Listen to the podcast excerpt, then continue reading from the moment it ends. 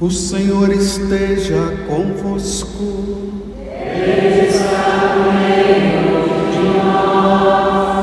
Proclamação do Evangelho de Jesus Cristo, segundo Lucas.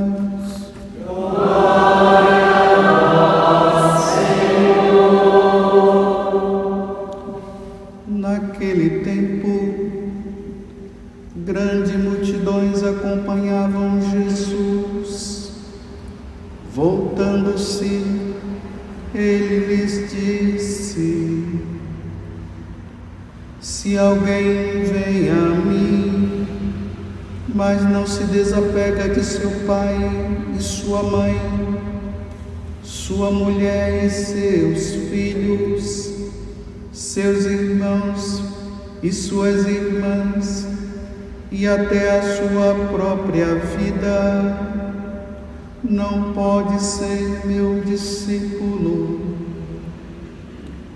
Quem não carrega a sua cruz e não caminha atrás de mim, não pode ser meu discípulo.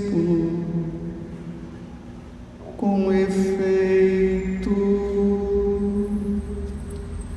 qual de vós, querendo construir uma torre, não se senta primeiro e calcula os gastos para ver se tem o suficiente para terminar? Caso contrário, ele vai lançar o alicerce não será capaz de acabar. E todos os que virem isso começarão a caçoar, dizendo: Este homem começou a construir e não foi capaz de acabar. Ou ainda, qual o rei que ao sair para guerrear com outro, não se senta primeiro e examina bem se com dez mil homens poderá enfrentar o outro que marcha contra ele com vinte mil. Se ele vê que não pode, enquanto o outro rei ainda está longe, envia mensageiros para negociar as condições de paz. Do mesmo modo, portanto, qualquer um de vós, se não renunciar a tudo que tem, não pode ser meu discípulo. Palavra da salvação.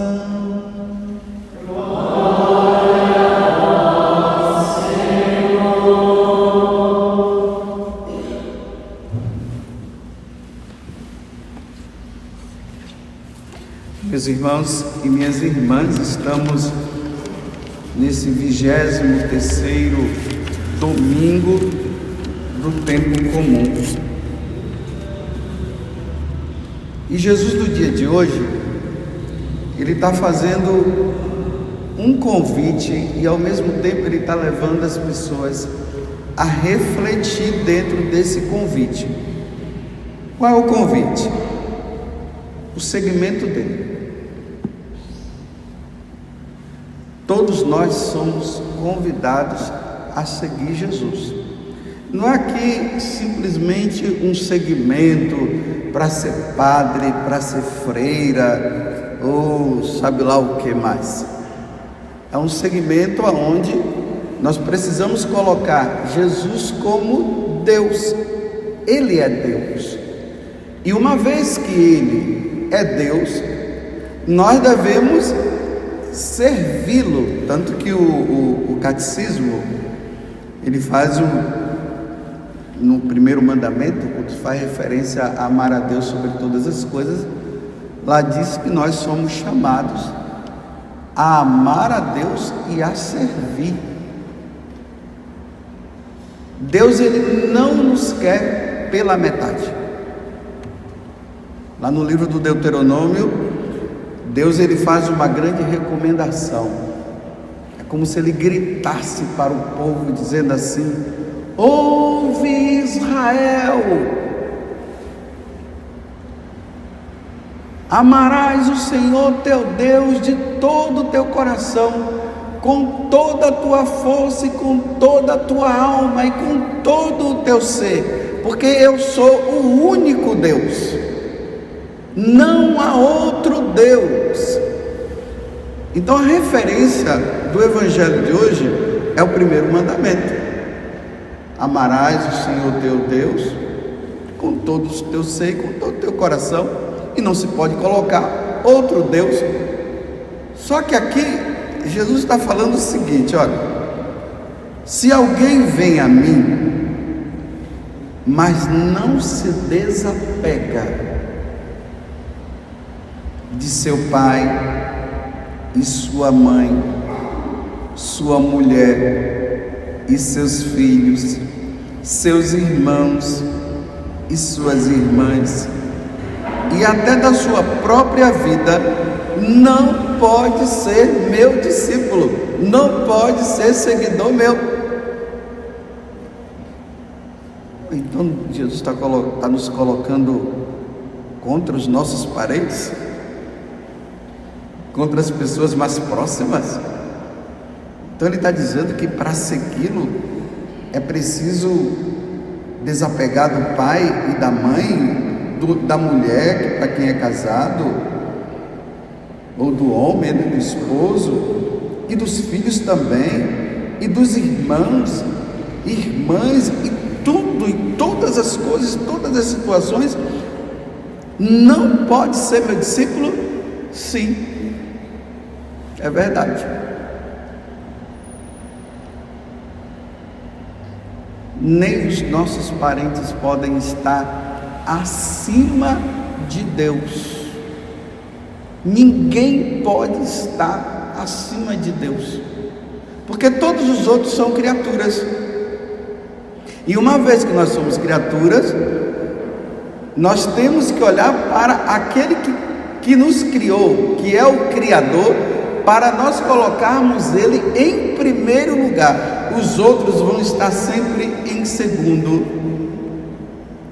Por isso que o segundo mandamento, quando ele faz o resumo de tudo, ele fala que o segundo mandamento é amar o próximo, mas aqui ele está falando do amor que nós devemos ter em primeiro lugar a Deus. Eu estou falando assim, mas eu vou entrar na prática, no nosso dia a dia. Por exemplo, um esposo não pode proibir a esposa de vir à missa no domingo. Às vezes a gente encontra situações de que o esposo, ou pode ser também a esposa, eles não são de, não acreditam em Deus, não servem, não querem saber de Deus, e pelo fato de não querer servir a Deus, eles impõem essa situação dele para com a sua esposa e às vezes até para com os próprios filhos. Eu não quero que você vá na igreja, eu não quero que você participe da missa, simplesmente porque ele não, ele não participa.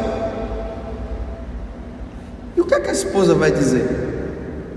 Olha, eu amo muito você, tanto que nós nos casamos.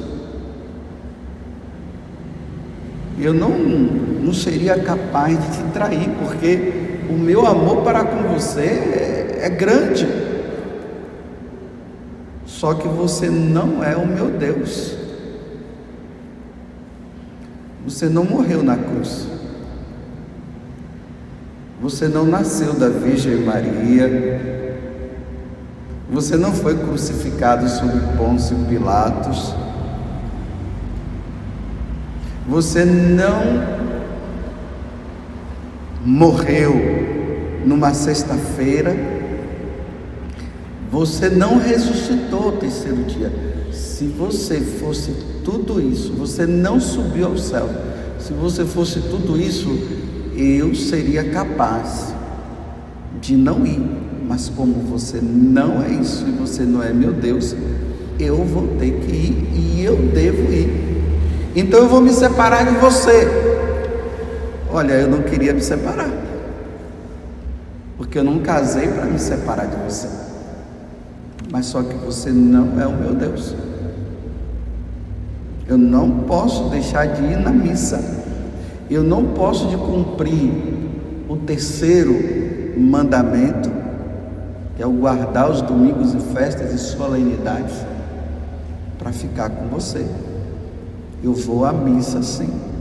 Depois eu volto para nós continuarmos vivendo juntos e vivendo a nossa vida matrimonial, cuidando dos nossos filhos, da, da nossa casa mas você não pode me impedir. Então eu vou me separar. Estou dizendo para você que eu não queria, mas eu não posso ficar sem ir na missa por causa de você. Você entendeu? Eu estou dando um exemplo assim bem, bem forte para você entender o que significa o que Jesus está dizendo, que aquele que me seguir e não desapega do seu pai, da sua mãe, do seu esposo, da sua esposa, dos seus filhos e tudo mais, e assim por diante, não pode ser meu discípulo.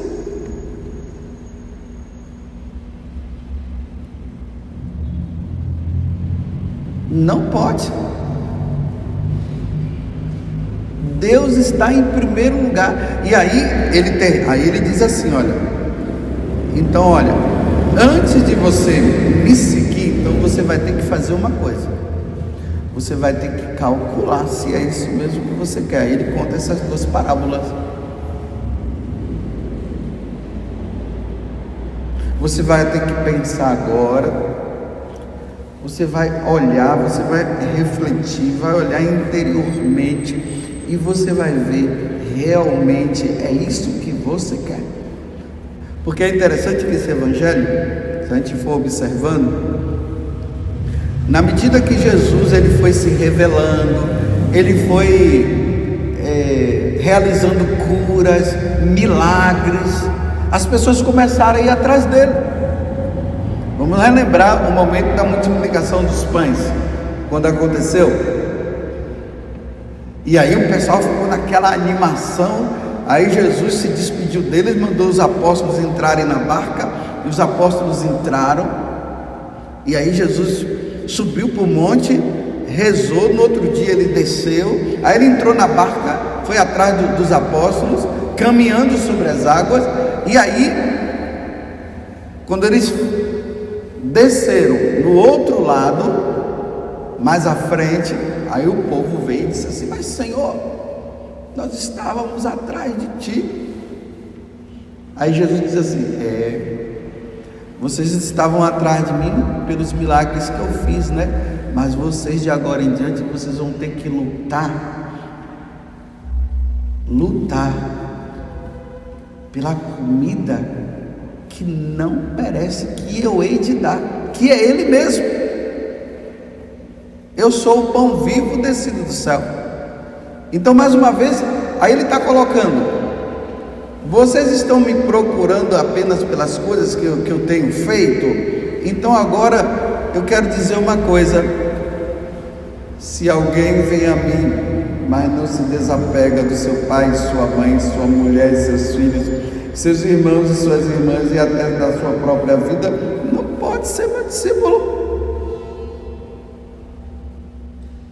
Por exemplo, eu como sacerdote, o padre Rivelino, que é padre aqui, nós deixamos nossa família. A paróquia, aqui para o padre Rivelino, que é pároco aqui na, São Sebastião, vocês estão em primeiro lugar no serviço a Deus que ele tem. Ele, a família dele está em segundo plano primeiro está aqui. Então, ele teve que renunciar, deixar pai, deixar mãe para entrar no seminário, para se preparar, se tornar um sacerdote para colocar Deus em primeiro lugar e não a família em primeiro lugar. Porque se ele ficar colocando a família dele em primeiro lugar, e aqui eu também, se eu colocar a minha família em primeiro lugar, eu não posso ser discípulo de Cristo. Porque essas pessoas vão ser os meus deuses, e eles não podem ser, serem os meus deuses. Eles sim são amados por mim, são amados pelo Padre Rivelino. Quando precisar, diante de uma situação Estamos lá para ajudar, mas Deus está em primeiro plano. Deus nunca vai estar em, em segundo plano. E aí no dia a dia, eu faço até uma pergunta para você. No dia a dia, o que é que você tem colocado em primeiro plano, tem colocado acima de Deus? Por exemplo, você até reza, você vai na igreja, você faz tudo. Mas quando se depara com aquela situação, você diz assim: bem, nessa situação aqui não, eu tenho que deixar Deus em segundo plano e eu vou e eu tenho que fazer isso aqui. Isso pode ser apego a pessoas, como pode ser apego às coisas. Por isso que no final ele diz assim: do mesmo modo, portanto, qualquer um de vós, se não renunciar a tudo o que tem, não pode ser meu discípulo. Esses dias nós vimos o jovem rico que chega diante de Jesus e pergunta para ele assim: Senhor, o que eu devo fazer para ganhar a vida eterna? o que eu devo fazer para ganhar o céu, para entrar no céu. Aí Jesus diz assim: pratica os mandamentos. Ele disse: quais? Aí Jesus começou a elencar, do primeiro até o último. Aí ele disse assim: ok, que bom, pratico todos esses. Tem mais alguma coisa? Aí Jesus disse assim, para ele: sim, tem. Olha, Pega todo o dinheiro, toda a riqueza que você tem, dá para os pobres. E os bens que você tem, vende tudo. E agora me siga. Ah, aí ele desanimou. Meu dinheiro, minha riqueza, deixa tudo para te seguir? Isso aqui não. E ele foi embora. Jesus conta uma outra parábola do tesouro. O cara encontra um tesouro num campo. E aí, o que é que ele faz? Ele vai em casa, porque o tesouro é muito importante. Ele vai em casa e tudo que ele tinha, ele vende tudo. Provavelmente ele vendeu até a casa que ele tinha. Tá vendo? Renunciou a tudo por causa daquele tesouro. Vendeu. Foi lá comprou o terreno para ficar com aquele tesouro.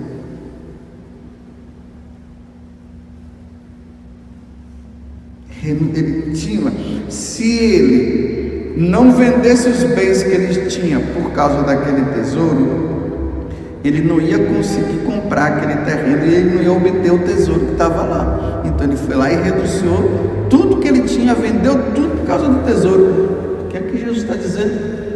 Ele é o tesouro.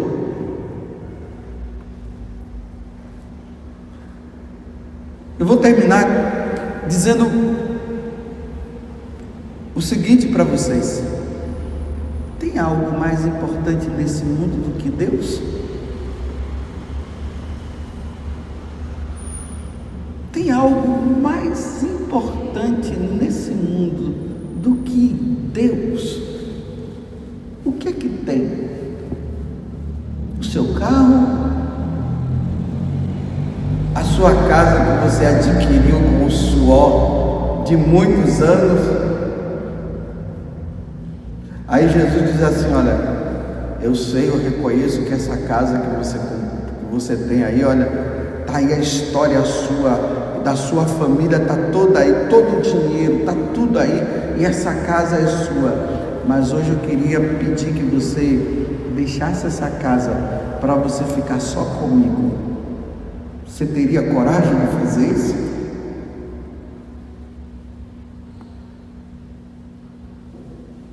Enfim, no final, meus irmãos, só vai sobrar Deus. Um dia nós teremos que sair desta vida, é o, é o que o Salmo hoje está dizendo, né? O Salmo 89, para quem tem a Bíblia da Ave Maria é 89, mas está aí no folheto, né? Para quem tem a Bíblia da CNBB ou a Bíblia de Jerusalém, é o Salmo 90. Ali naquele salmo ele diz bem assim: a vida de um homem dura 80 anos. Mas hoje nós podemos dizer, não, a qualidade de vida aumentou. Já tem gente que já chega a 90, 96 e até 100. Tudo bem, não tem problema. 80, 90, 100, vai acabar do mesmo jeito. Aí voltemos ao que o Salmo está dizendo. A vida de um homem dura 90 anos, 80 anos, 70 anos. Alguns que são os mais fortes chegam a 80. Aí ele diz assim: Mas a vida nesse mundo, ela é cheia de sofrimentos. Para dizer assim, neste mundo a vida é constituída de sofrimento. Tem alguém aqui nessa igreja que não sofreu? Tem alguém? Sofrimento e tribulações, ele diz. Aí ele diz: então, se a minha vida ela pode durar 70, os mais fortes podem chegar a 80.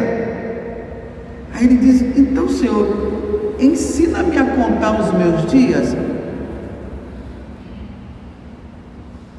Então, que esses dias que eu estou levando aqui, que são poucos, imagina, vamos supor que teve uma mulher que morreu com 120 anos. O que é 120 anos para a, a eternidade? Nada. Então, que esses dias que o Senhor me deu, esse tempo, eu fiz 56 anos nesse ano. Às vezes eu brinco, só me resta 14 a chegar a 70. Só tem 14. Eu estou em contagem regressiva. Então, nessa contagem regressiva, o que é que eu vou fazer? Ou eu coloco a minha vida toda inteira na mão de Deus, ou eu não coloco, ou eu aproveito esta vida, que são esses 14 anos que me restam, Deus, ou eu aproveito com Deus. Aí é que ele vai dizer: ensina-me a contar os meus dias. Eu desde 50, desde que eu fiz 50 anos, eu estou contando. Eu me recordo que eu estava lá no banheiro tomando banho. E aí eu disse: Nossa, eu estou com 50 anos. Aí eu me lembrei do salmo. Eu disse, então só falta 20. Então o que é que eu vou fazer da minha vida?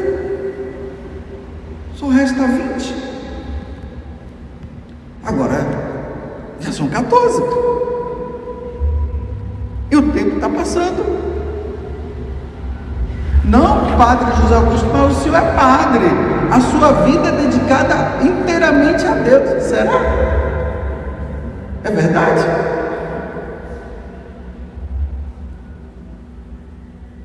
Será que eu não tenho meus apegos? Será que não tem coisas da minha vida que eu coloco acima de Deus?